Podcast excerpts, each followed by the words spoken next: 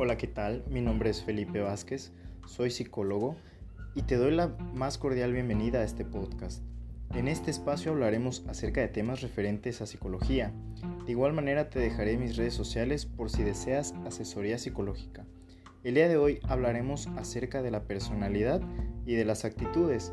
¿Alguna vez te han dicho te pareces a tu padre, te pareces a tu mamá?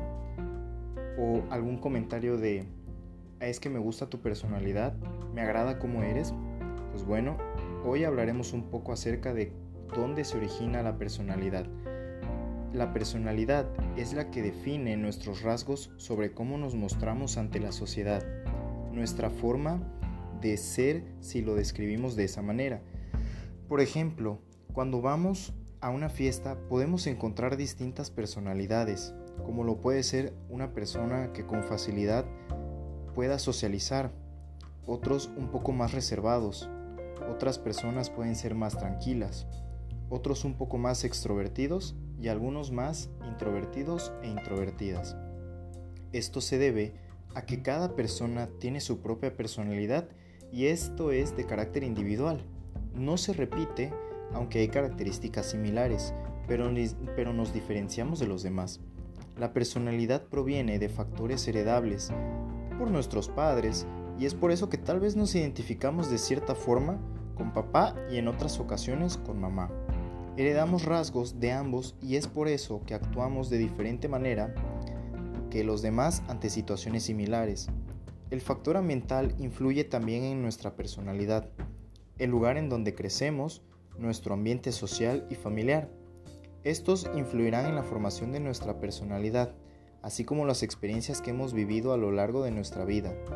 Dichas experiencias también van a originar en nosotros actitudes, como por ejemplo, cuando inicio a manejar en carretera por primera vez, probablemente sienta nervios, pero también emoción.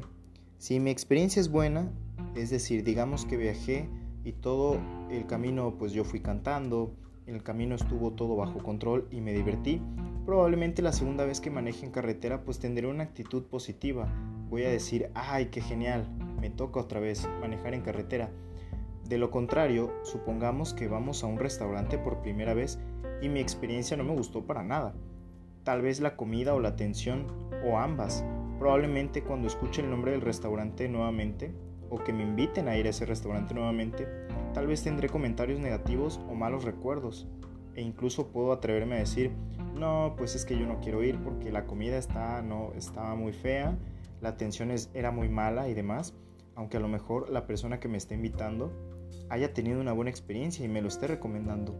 Tendremos comentarios negativos y tendremos eh, ciertas actitudes negativas ante este lugar e incluso si lo visitamos nuevamente, tal vez antes de ir al lugar, no tengamos ganas o quizá pensemos que el servicio no será bueno o tal vez ni querramos ordenar nada, puesto que ya tenemos una experiencia anterior, una experiencia previa que nos hace que tengamos esa actitud hacia tal lugar. Respecto a la personalidad, son factores heredables, es decir, heredamos rasgos de papá y rasgos de mamá acerca de cómo son ellos. A veces nos identificamos de una u otra forma, pero también tenemos un toque personal. Nuestras experiencias nos van ayudando a formalizar lo que son nuestra personalidad y las actitudes que tenemos hacia alguna situación en particular. Ahora bien, hablando un poquito más también de la personalidad, hay personalidades que nos normalmente tendemos a juzgarnos a nosotros mismos. Es decir, a veces decimos me gustaría ser un poco más extrovertido, más introvertido. Hay cosas de nuestra personalidad o de nuestras conductas que podemos modificar, pero nuestra personalidad como tal no la podemos borrar porque es nuestra esencia.